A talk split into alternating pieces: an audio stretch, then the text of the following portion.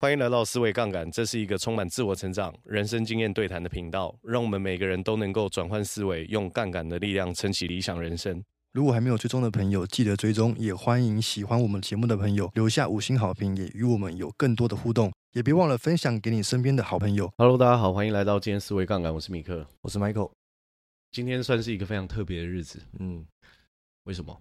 毕竟是最后一集了，没错。就是要跟大家好好说声拜拜，不是这种最后，不是这种最后一集啊，哦，对，是第三季的最后一集，对，第三季的最后一集。我们在这一集录完之后，会先休息两个礼拜，对，因为我们要去筹划更详细的内容，对。然后我觉得这个蛮值得期待的，嗯，因为从呃第四季开始，应该会恢复一周两更哦，只是说我们有一集的节目内容会把它留在。呃，付费订阅里面，对，因为我们希望说可以把一些更精华的内容跟更有价值的内容去做一个完整的统整，嗯，然后把它放在呃付费的节目里面，让大家可以陪着我们在这个未来一年的时间一起成长。对，我们那个付费制的那个。那个宣传什么时候会开始？我们的宣传在三月八号晚上十点的时候会有一场直播哦。我们非常欢迎跟诚挚的邀请大家可以一起来参与，因为我们会跟大家宣布跟公告，就是未来我们在付费节目里面会有什么样子的内容。因为我们的课表应该是一口气做了一年，真的真的真的 算是。蛮精心在策划这件事情，嗯，那最主要的事情是希望可以透过不同角度的方式带大家一起探索，跟一起在思维上面有更多的成长。对，我觉得这个还蛮关键的。嗯，好，那我们就来聊一下今天最后一集要跟大家分享节目内容，就是要把洛克菲勒写给儿子的信总结完，要把爸爸的信总结完。对啊，而且在看他的信的时候，我真的是有一个很深刻的感悟啊。怎么说呢？就是。我发现出生在有钱人家的孩子，最重要的资源其实不一定来自于他父母的财富，来自于观念吗？对，来自于观念的传承。嗯，因为我我们会发现一件事情，其实我们很多生活的习惯，面对感情、面对金钱、面对工作，其实有很多意识都会从父母那边继承来。对，从父母甚至父母的父母。啊，真的，有些时候在长大的过程当中，想说，我才不会长成那些我长大之后就小时候不想成为的大人呢。哎，结果好像后来是，因为在小的时候无意识被植入一些信念，真的，哎，这这真的是很有影响哎。你你知道我在看洛克菲勒信的时候，都会看到什么吗？嗯，看到他最后写给他儿子的鼓励。哦。比如说，他还说什么？他还说：“儿子，我也我也同样相信你一定可以做得比我更好。这个世界上一个人的力量是有限的，但你可以做个领导者，带领一批人一起致富，努力吧！你指定会是一个卓越的商业领袖啊！”就是他爸爸都写给儿子，都写这种内容，鼓励的，鼓励的，而且还是文字哦，文字的。他就是这样子相信他儿子。嗯，我觉得这个蛮重要的，因为有一个人他无条件的相信你，对。然后相信你成功，然后也愿意给你资源，这个无形当中就是会在心里有一股力量。没错，嗯，而且我觉得像是白手起家的人，他愿意相信一个人的潜力是无限大的。为什么？嗯，因为他就是从那里走过来，他经历过，对，他经历过。嗯，我我我自己其实，在工作的时候，我也常常相信一个人的潜力是无限的。嗯，因为我从我从。出社会到现在，我觉得我改变的幅度已经算算非常非常大了。哎、欸，真的，我我真我都觉得那个时候，在我刚出社会的时候，跟我一起工作的同事一定都会感到非常的困扰。就毕竟你刚出社会的时候，就是 Excel 啊、PowerPoint 这些，我都全部都不会用，都不会用这样子。然后在麦当劳打工的时候，还哦，就是会迟到这样子。啊啊，同事就上早班就已经很辛苦了，这样也还迟到这样子。之前真的是有很多习惯上。不是很好，我觉得老实说，也不太擅长跟人合作。哦，是，我觉得出社会之后才开始去理解说，哎，跟别人合作的意义到底是什么？嗯，那为什么合作这么重要？对，我我我我在聊到这边的时候，又忽然想到，我们之前不是有讲自卑与超越嘛？嗯，就阿德勒就讲，就所有失败者共同定义就是既不会合作，也不了解合作的意义。你以前就是既不会合作又不了解合作 没错，所以我之前就是一个失败者。那你你的那个转捩点转捩点在哪里啊？哇，我转捩点有很多哎、欸。第一件事情是我我看到，其实我虽然表现的很差的时候，但是我我在带领着我的前辈跟老板，他们还是很愿意相信我，跟给予我一些资源。我觉得这个很重要，对，因为我觉得某种程度来说，以他们的视角来看，嗯，你在十八、十九、二十岁的时候，无论你再厉害，在他们身上看来都很稚嫩，对，嗯，所以他们都还是很愿意给，还是给机愿意给机会跟一些鼓励支持。对，没错，我觉得这个其实算是蛮重要的一环啊，所以我们今天就继续来读一下洛克菲勒到底写给儿子什么。但是我我不会像前几集一样，就是从每一每一封信里面摘，我分了几个最重要的部分跟大家谈谈，就是分别是洛克菲勒的生活态度，嗯。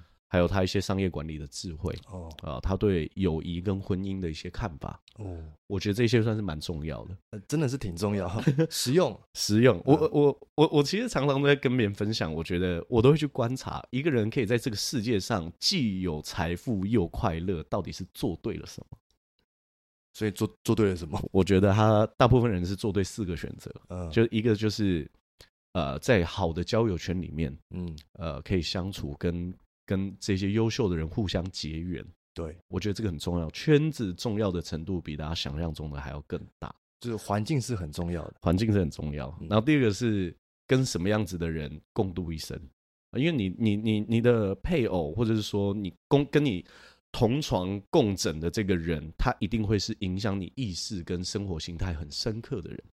对，因为你回到家就会、嗯、对。就是呃，一定朝夕相处的时间会非常长嘛。是，那朝夕相处的过程当中，互相影响，这也很正常。嗯，所以你选择跟谁共度一生，本身就是一个超级超级重要的事。嗯，所以我们我们从这个角度先带哦，就是洛克菲勒怎么看待婚姻？他说，从一个商人的角度来思考，婚姻这个严肃的事实本身就是将自己投入一项重大投资。他觉得婚姻本身就是一个很重大的投资。然后他怎么说？他说：“幸福的婚姻是人生重要的支柱，它积极的作用是不可估算的。”啊，积极的作用是什么意思？积极的作用就比如说，这个伴侣能不能呃给予你扶持啊，给予你支持啊，嗯、甚至这个我没有摘，但洛克菲勒有讲，就是在吵架的时候不可以翻旧账啊，这些就是很重要的，就品德，哦、品德，品德。对，而且可能很多听众不知道，我后来其实没有结婚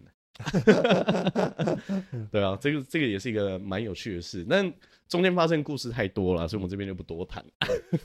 没错，对，好，那我们先来讲一下洛克菲勒讲生活态度的地方。嗯，他怎么说呢？他说人人类天生的天性的，他说人类天性的悲剧之一就是在于我们很容易怠慢眼前的生活。呃，人们总是梦想远方迷人的玫瑰花园，却不去欣赏盛开在窗前的玫瑰花。哎，真的哎。怎么会这样啊？就是一直觉得说美好就在明天，美好就在远方啊！我我快要到了，快要到了，我快要到了。我之前其实就针对这件事情有思考过啊。这个就有点像是你用一根钓竿绑对骆驼，对你用根钓竿绑一个胡萝卜，在吊在骆驼前面，对，它一直往前走，可是它永远吃不到。对，它一辈子活到最后，最后饿死之前，他都在想，我再往前走一点就吃到。心很酸呢，但他永远都吃不到。就是你的意识里面，你的思想里面，如果想说梦，呃，美好就在远方，嗯，那你是永远达不到了。是，对，你必须要用力一下，对，或者是说，我觉得这件事情对我来说有个蛮重要的影响。我最近也在看心流，嗯，就是你怎么样可以专注在当下的每一刻美好，而不是觉得美好。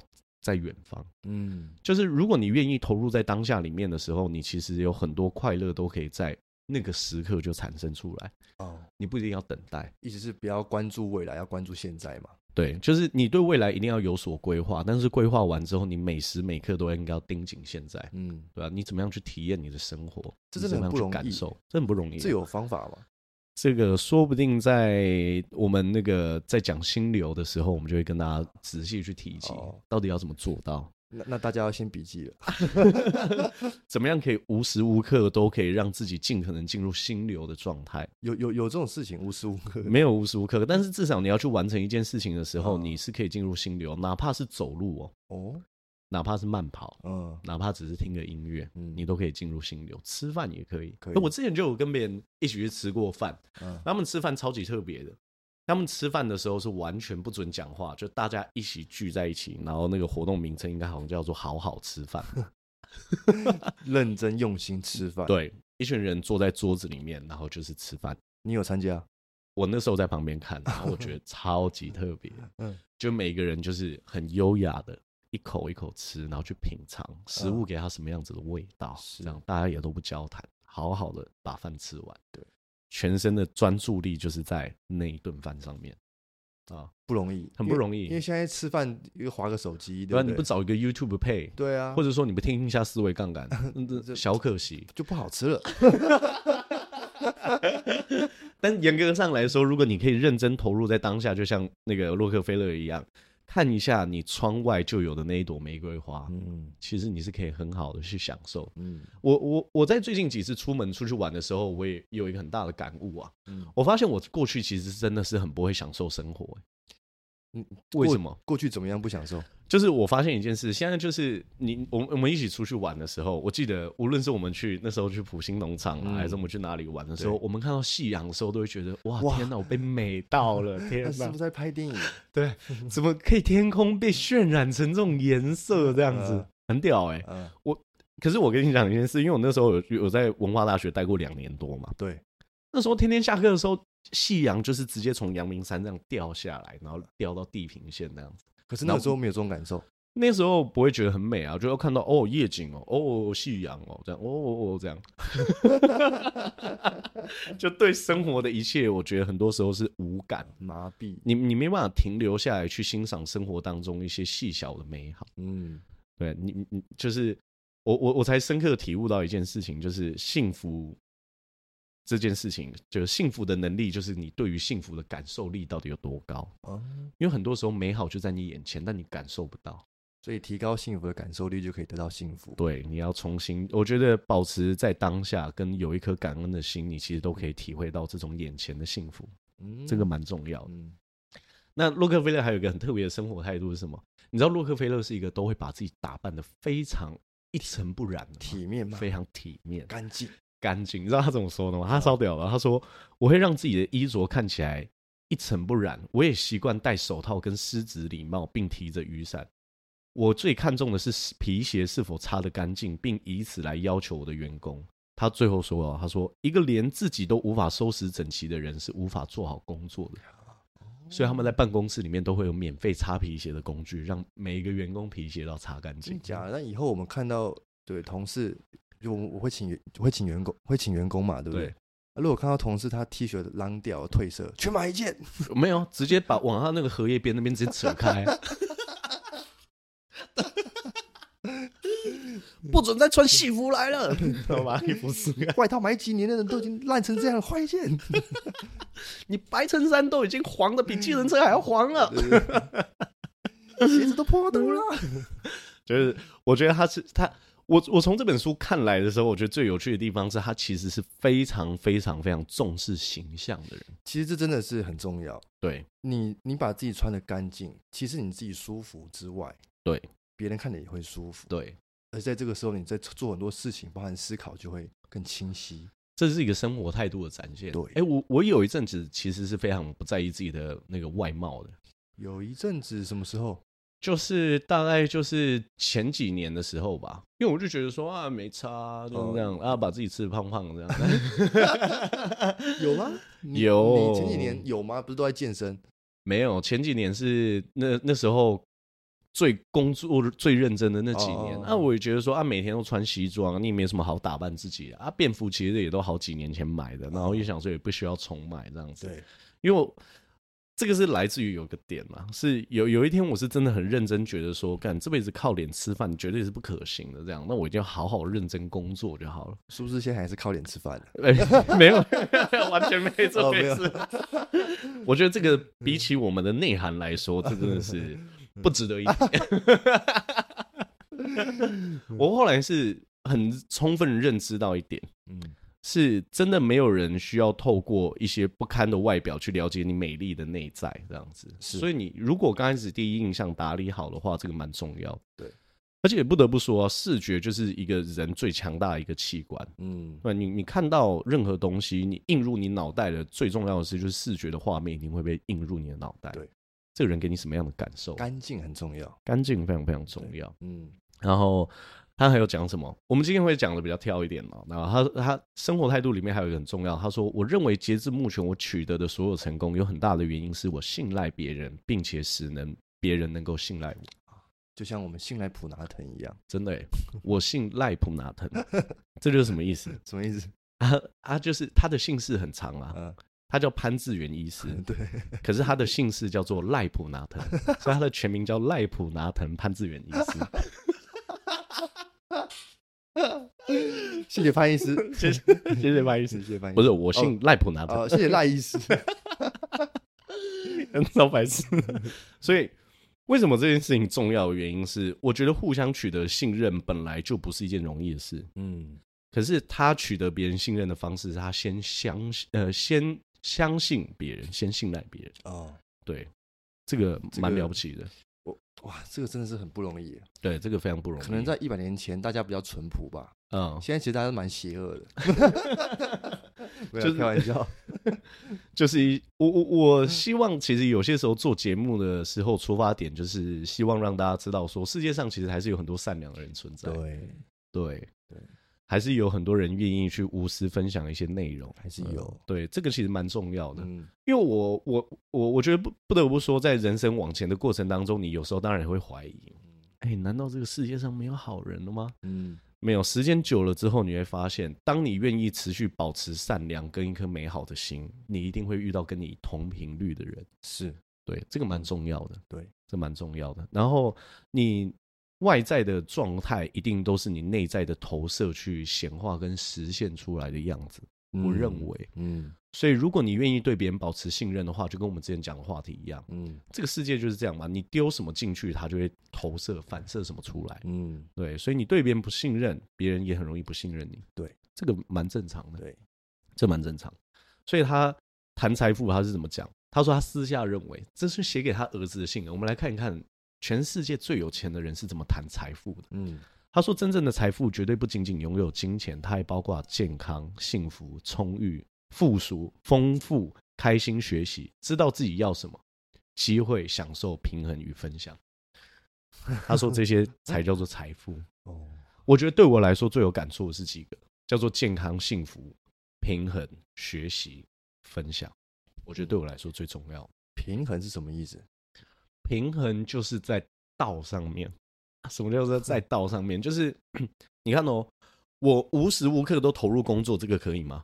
不行。我完全不工作，这可以吗？也不行。在这两端取得一个平衡点哦，就是我有工作，我有享受，我有家庭，我有健康哦，我都有平衡。嗯嗯，人生在一个平衡的状态。对我，我觉得这对我来说为什么这么有感悟？你看哦，如果我今天是站在一个圆的平衡点，嗯，那我去哪边都是最短路径。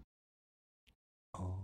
啊，这是我一样的，对，这是我认为站在平衡点的一个好处。嗯，对，就是我看起来什么都没有追求，但其实我是站在一个想要拿什么都最短的路径上面。对，啊，平衡，平衡，对，就是你你说，哎，我我无时无刻都在谈恋爱，这也不这这这也不行吧？我无时无刻都在吃，这也不行吧？人就是在追求这个两个钟摆极端值中间的平衡点啊，啊，因为平衡通常是最舒服的状态。哦，啊，这是我自己个人认为的。跟你说的是没错的，所以我就为什么在看到他写“平衡”这两个字的时候，我我我我我觉得很触动到我，很有感，很有感。就是财富如果往往只来自于那个金钱数字上的跳动的话，我觉得这样定义财富是有点太不是不对，层次不够多，嗯，对吧？因为如果说钱在账户里面最多的人就是最幸福、最成功的人的话。那不会有什么得乐透之后变成悲剧人生的事情啊，嗯，因为按理来说他们已经成功跟幸福了啊，对对，可是他们不平衡哦，对吧？对，这个我觉得就是蛮重要的事。有财富要平衡之后才会快乐，对，有财富要平衡之后才快乐。就是你眼睛如果只盯着一个点的话，那你就很容易失去平衡，嗯，失去平衡就有可能什么东西都丢掉这是很有可能，就像跌倒喷装一样。没错，就像四年前的时候，就是那时候我工作都工作到什么胃食道逆逆流、胃糜烂啊，然后胃已经搞得超级差，然后动不动你就觉得整个食道被那个 被绑架，对啊，就整哎、欸、整个食道烧起来、欸。啊，对，了解了解。对啊，那个就是我觉得失去平衡。对对，这个其实要呼吁大家，工作其实是一个非常重要的事，因为我也蛮热爱工作。对，但因为工作失去平衡这件事情，就是值得你重新停下来思考一下。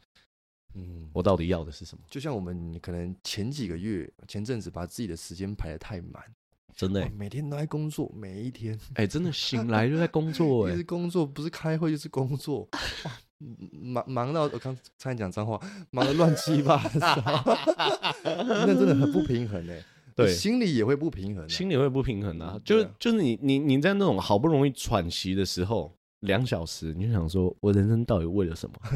啊，你还没有想完的时候，又要开会，又要忙了，又要把自己整条状态去工作。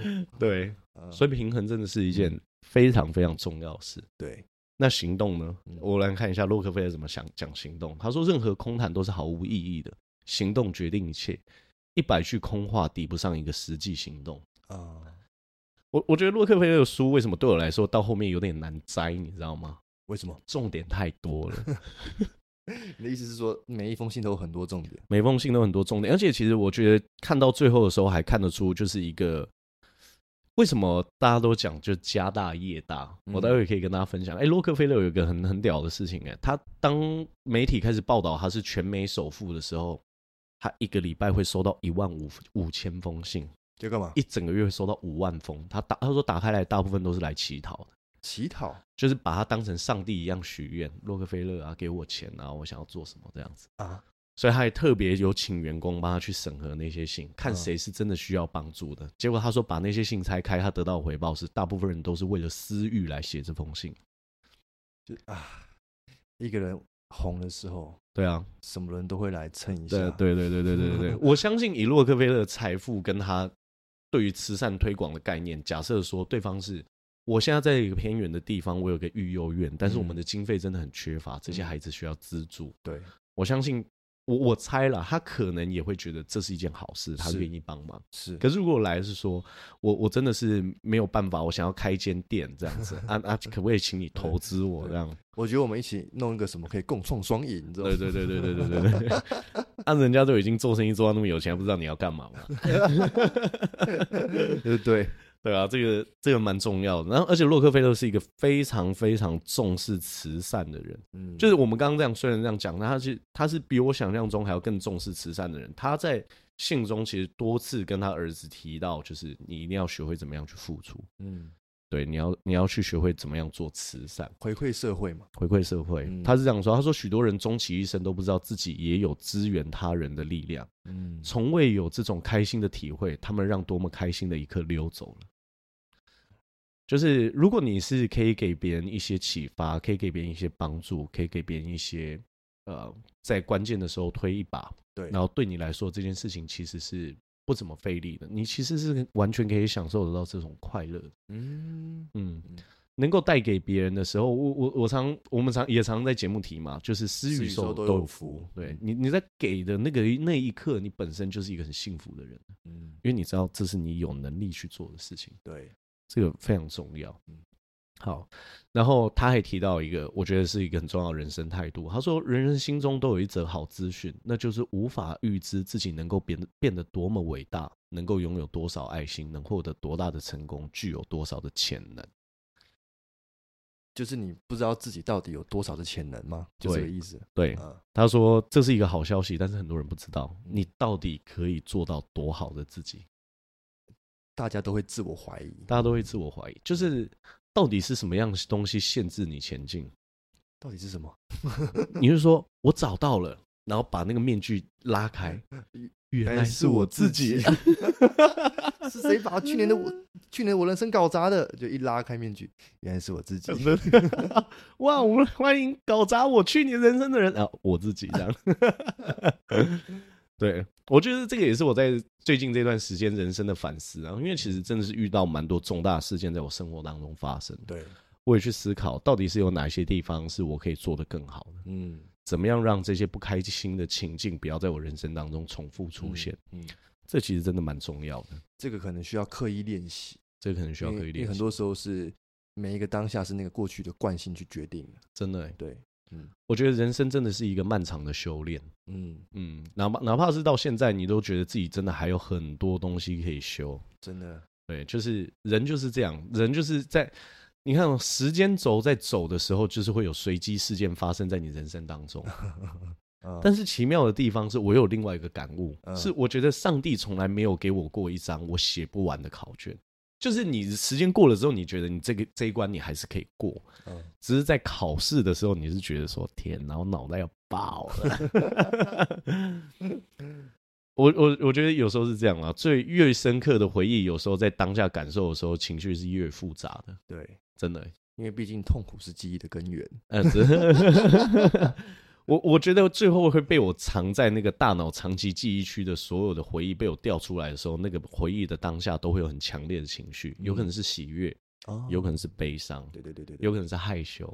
但我会发现，就是我我我最近一直在努力回想我小时候的画面，这样我发现我真的想不起来几个哎，啊想起来的都是那种，要不是那种有点害羞的啊，对啊，就是情绪起伏比较大的时候，你才会想到当时的画面。对啊，像像我就。对我幼稚园有一件事情记得很印象深刻，啊，两件。第一件事情是什么？就是中午在喝汤的时候，然后喝一喝，我真的是一个，就什么？我小时候真的是一个很白痴的人，就喝汤喝一喝啊，我的尿急让忍不住，然后就尿出来，这样幼稚园的时候，然后老师就跑来我的座位说：“哎，洪佳，你怎么把汤打翻到地板上了？”我就很害羞，让老师拿抹布来去擦的时候，发现靠 背是尿。你真的很失礼，啊，真的很失礼。让小时候都是这种记忆被记下来，不然就是要做剪剪贴贴。我幼稚园的时候都做剪剪贴，然后做不了，然后就哭，觉得好无助哦，怎么 用用剪刀都做不了这样子。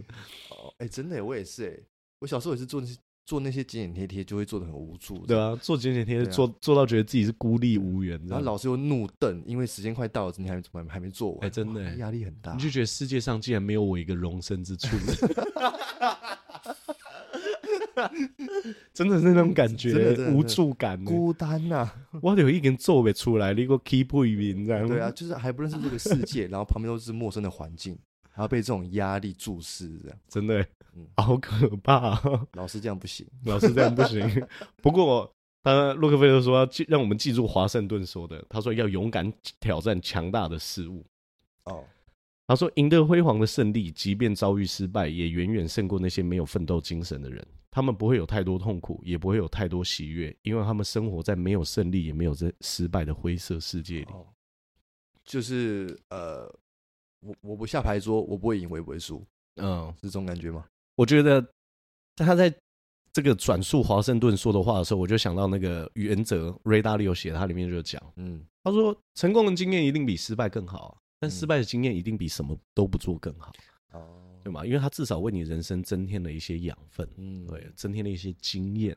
而且你不知道你未来什么时候成功的时刻，是因为过去这个失败的经验堆叠起来的。哎，真的哎，嗯，我我觉得我现在做很多事情比较容易上手的原因是什么？嗯，老子实在是失败太多次了，就是你有你有很很多路在往前走的时候啊，你就是会踏错脚步啊，嗯。我觉得是什么样子的信念支持我？就是我知道无论发生什么事情，我都还是会继续走下去。嗯，所以失败也没有关系啊。对，啊，就是继续走嘛，就很正常，就很正常啊。啊，你在 Google Map 的时候，你就拿着手机在走路，你有时候也会拐错弯啊。对，没有差，终点会到 啊，继续走就好了，绕回来就好了，绕回来就好，这也没什么。就久了之后，就会开始慢慢调试自己，面对一些。被常人定义为失败跟挫折的事，嗯，你就既然知道你会到终点的话，那这个失败，我就认为不能称为失败，啊，就是经验，经验，对啊，我我走过行不通啊，这就是我的经验，对。对，或许下次就知道怎么走，那或许下次就知道怎么走，你你你你会从失败的过程当中成为有品味的人？啊，对。对嘛？啊，什么什么路走下来叫普通速度，什么路叫会绕远路，什么路可以走比较快，而不就是品味嘛？哎，真的。不不如前面很多失败，然后你成功，也不要你突然成功，然后你没经历过失败，真的，因为你成功之后再经历失败，你可能会一蹶不振。哎，真的，因为你会觉得我哇，真的我是被全世界遗弃的这样。对对对。啊，如果你你失败已经在前面你已经吃过了，那你后来就知道说啊就是这样，而且你会更步步为营。对对对对对对，像。洛克菲勒就是一个超级谨慎的人，嗯，我觉得这个就蛮蛮重要。他在跟他儿儿子沟通很多想法的时候，你可以完全感觉出来很谨慎，而且他是一个非常神话的人，你知道吗？嗯，他是大部分人都觉得他不太讲话，对，他这个蛮屌的，他都是那种，而且他而且他说很多，他他有一个打赌哦，打赌，对，他说每个接触过我的人对我都有一个印象，就是我这种不同一般的沉着冷静。我敢跟任何一个人打赌，无论他现在说出什么，或是做出什么让人无法容忍的事情，也绝对不可能看到我有丝毫的冲动。哦，极致的冷静，真的假？极致的冷静，他的商业伙伴都会形容他冷静的像一头猫头鹰一样，就是看，就是观察，只有在最重要的时刻会表达。这是可以模仿的吗？我我不晓得这个可以不可以模仿，我我自己个人的观点啦，我觉得这个很多时候是出自于人格特质啊，是、嗯、因为很多人就是这么的沉着冷静，嗯，他就是这种特质的人，嗯，就是完全不会被激怒。有一次还有一个故事，就是有一个代理商，然后冲到他办公室就大发飙哦，这样子，嗯，然后洛克菲勒就继续低头看他的文件，然后那个人发飙完之后，洛克菲勒说：“那、啊，你刚刚说什么？可不可以再说一次？我刚刚没听到。”哇。他说：“那个人也气不起来，他们就开始好好谈。我以为那个人会再激怒一次啊！你却不听。我告诉你，遇到这种人也没办法。而且，生活中真的是不能遇到疯子。但不得不说，生活不得不说，生活中很多疯子。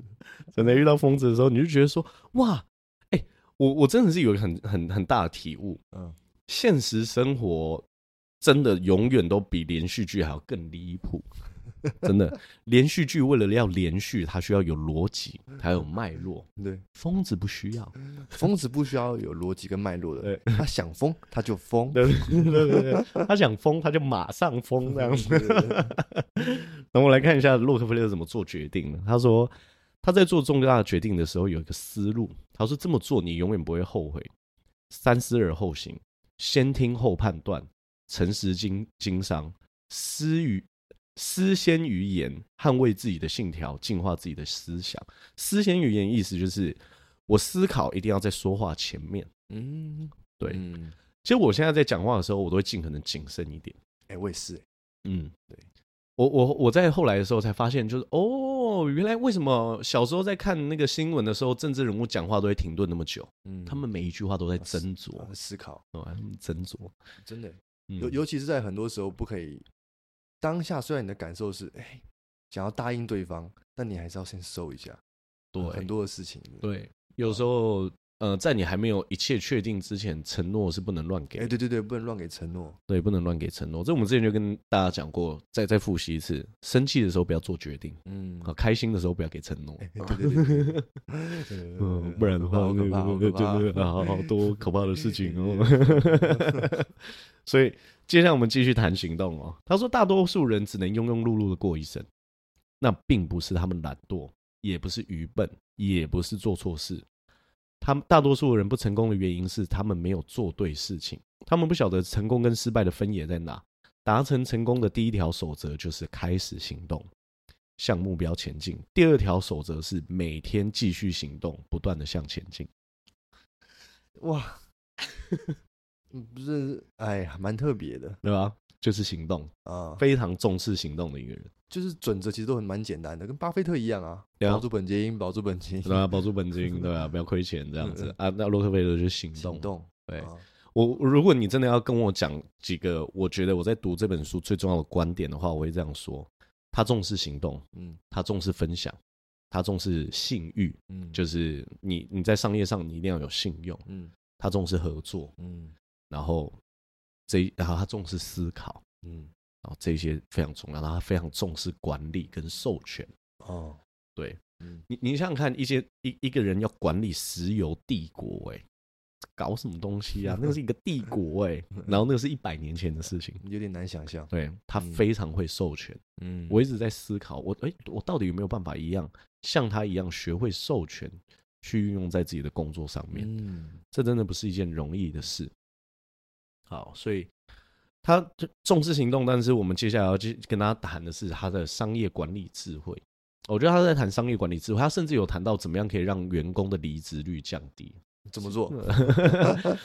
他说把员工离职率降低，就是你你偶尔的时候，你一定要去找你员工谈谈啊。他甚至有在书里面分享说，他觉得大部分人没有办法待在自己原本工作岗位的原因是什么？那我们今天不是要谈这个，我觉得要谈更重要的东西。嗯，他说我们不能用自己的标准来衡量员工。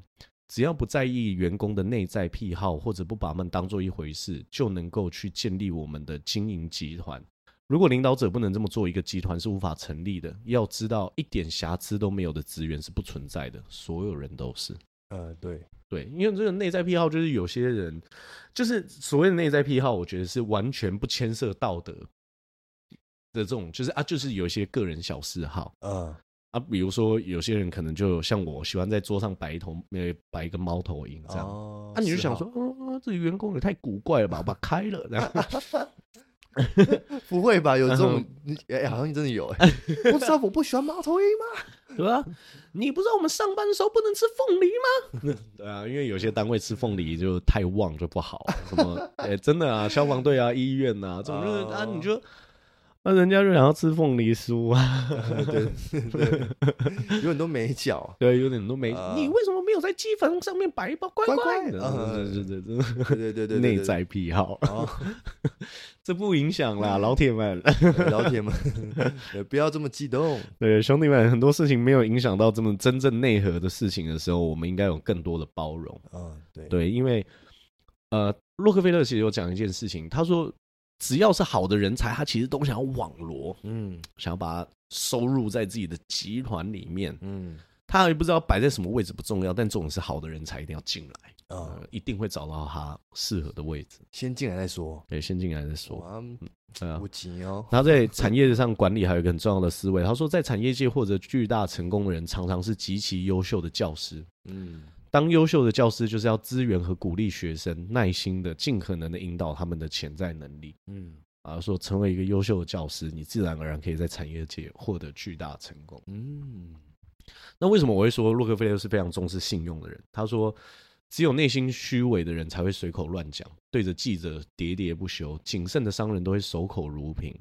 他说，成功来自于多听少说，和只说不做的人，就像是长满长满荒草的花园。所以他是对于任何一句话都是非常谨慎的，他是不会可以随口胡诌的。他不是那种别人堵麦克风给他，他就一定要讲话那种。对，他不喜欢讲，他非常谨慎。他要讲就要一鸣惊人。嗯，对。而且他人生的后期，他是说他很常被别人追着跑，去个教会就有人要跟他讨钱，说洛克菲勒怎么样，我有个计划，我需要多少钱这样。嗯，这很难以想象。他说都会有人跟踪他，然后要跟他回他家这种。很可怕，欸，蛮可怕的，蛮可怕，蛮可怕。但还好，他是一个非常谨言慎行的人。你想想看，如果他是一个随便会被激怒的人，嗯，就算是一百年前的媒体一样很嗜血，啊。对啊，或者是他可能就是很容易答应别人一些承诺，对，那也很可怕，欸。没错，没错，没错。然后我觉得还有一个可以跟大家讲，他说，人们常说有些人天生就具备领导的天分。他说，的确，这种情况很多。但如果决心接受这个职位的话，千万不可以忘记，透过学习而成为成功领导人也不在少数。嗯，很多人其实都会误误以为一件事情，就像是我现在算是讲话比较顺一点，可以这么说。我不敢说我算是非常会表达，但这个就是练习来的东西。嗯那、啊、你在讲话之前的时候，你就在思考，而且你这种刻意练习是充满生活中每一个环节的。啊，就像我们现在在讲话的时候，在表达出来的那一刻之前，我在脑脑海里面一定也会先建构我的语句要怎么样去呈现。对，我让练习充满我的生活中每一刻。嗯，所以很多人就说啊，你很会表达这件事情是不是天生的？没有，那都后天练习来的。就跟那个洛克菲勒，我我有个章节没有把它摘下来，因为我觉得这个很值得在。呃，未来的时候单独做一集如何演讲给大家听。哎、欸，如何演讲这个很屌，因为他说洛克菲勒在第一次上台演讲的时候呢，他就是讲完，然后就是眼睛不看大家，希望台下的人真的赶快走这样子。就台下只有台下就最后就剩一个人。那洛克菲很感动，那你怎么在这边？他说哦，因为下一个演讲者是我这样。他说演讲讲超级烂，他说看。那个时候，他说他演讲完之后，看到台下的人，这些人感觉好像老了几十岁这样。他说讲的超烂的，很棒的失败经验，很棒的失败经验。所以大家都不要觉得说，哎，很多事情是天赋，是天赋，天赋确实存在啊。嗯，啊，你你你练习，你也可以得到这些啊。对，这个很重要啊。有些人比较有多的，看起来他在一个领域有比较多的天赋，有可能是他过去学习的东西有一些底层逻辑在运用的时候跟新的领域有重叠啊。对对，不代表他真的是哇，什么练习都没有，然后忽然就很上手。是是是。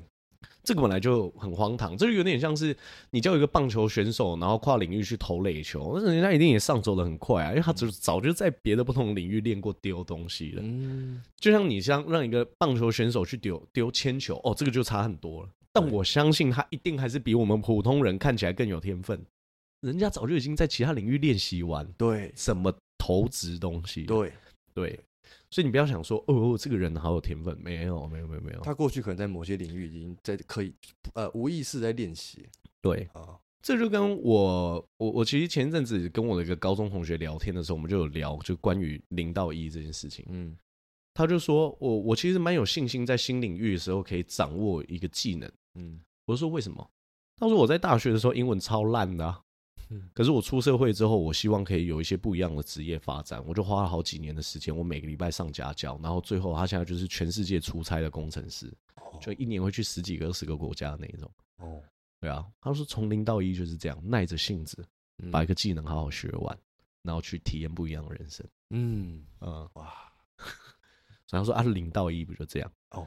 所以你就发现，就是一个已经从一个领域完成零到一的人，他去跨做出新领域挑战的时候，会更有信心。对，所以我想要顺便鼓励一下听众，如果你现在想要去其他领域去做学习、深耕或是发展的话，你会觉得自己稍微没有信心，你一定要去回忆自己曾经从零到一的经验。我就常常这样子啊，哦、我我刚开始进一个新产业的时候，我都不会，现在都不会觉得有太多的挫折。原因是什么？我每一次在一个新领域工作的时候，都有新手期啊。嗯、啊，那又怎样？嗯，对不对？就算是现在的总经理换到一个新产业，他一定也有新手期，是，只是适应的多快而已。是，所以啊，犯错有什么好？嗯，觉得奇怪的？嗯，就犯错就犯错啊，啊，你就知道怎么修正了。嗯，犯的越多错，新手期就会越短。没错，嗯，没错，没错。好，所以这个是我觉得非常非常值得跟大家提的一件事情。是，好，所以。我们今天其实我觉得节目录到这边时间算差不多。嗯、对，那最后想要跟大家分享一下，我我其实一直以来都很感谢四维杠杆的听众，就是一路上的陪伴，嗯啊，这个给予我们很多支持跟鼓励，嗯，其实我算是相当感动。是。而且有很多听众朋友，就是写私讯来的时候，都会说他其实平常是不会留言的人。对啊，他们是还是会留很多讯息给我们。嗯，我非常有感悟的原因是什么？因为我通常也不太会留讯息给别人。就所以我知道大家在留这些讯息给我们的时候，是真的给予我们很大的支持跟鼓励。对，我觉得真的是。蛮欣慰的，嗯，那希望我们这些节目都可以陪大家继续去成长，嗯。啊，然后我们过去的节目其实很多都是新的听众，跟你们分享一下第一季跟第二季还有第三季里面很多播过的节目，还有很多宝藏藏在里面，所以如果你们在休息的这两周觉得稍微有点无聊跟烦闷的话，还有很多节目可以听三百八十八遍，就藏在我们的节目当中，没错，对。那祝福大家在新的一年，因为过年也过了嘛，嗯，那今天又是二二八，对，希望大家在新新的一年的时候养好自己的精神，嗯，去完成自己的目标，对，去过上一个没有遗憾的人生。我觉得，我觉得我有时候都喜欢听老比较年长的人说话，你知道吗？为什么？因为你在听年长的人说话的时候，他们最后只会跟你聊。他们有点遗憾，这辈子什么事情没有做，但他们从来不会说我很遗憾，我做了什么事情。所以你在今年如果真的有很多事情想要认真的去完成跟实践的话，不要怀疑，就迈开你的双脚，行动，行动。嗯，刚开始遇到挫折也没有关系，嗯，但是我觉得是这样，人生每一步都算数，嗯，那你一定可以在每一步的过程当中，你留心观察，对，你都会发现脚下的玫瑰花在哪里。哇，嗯。对，那我们今天节目到这边，谢谢大家，谢谢大家。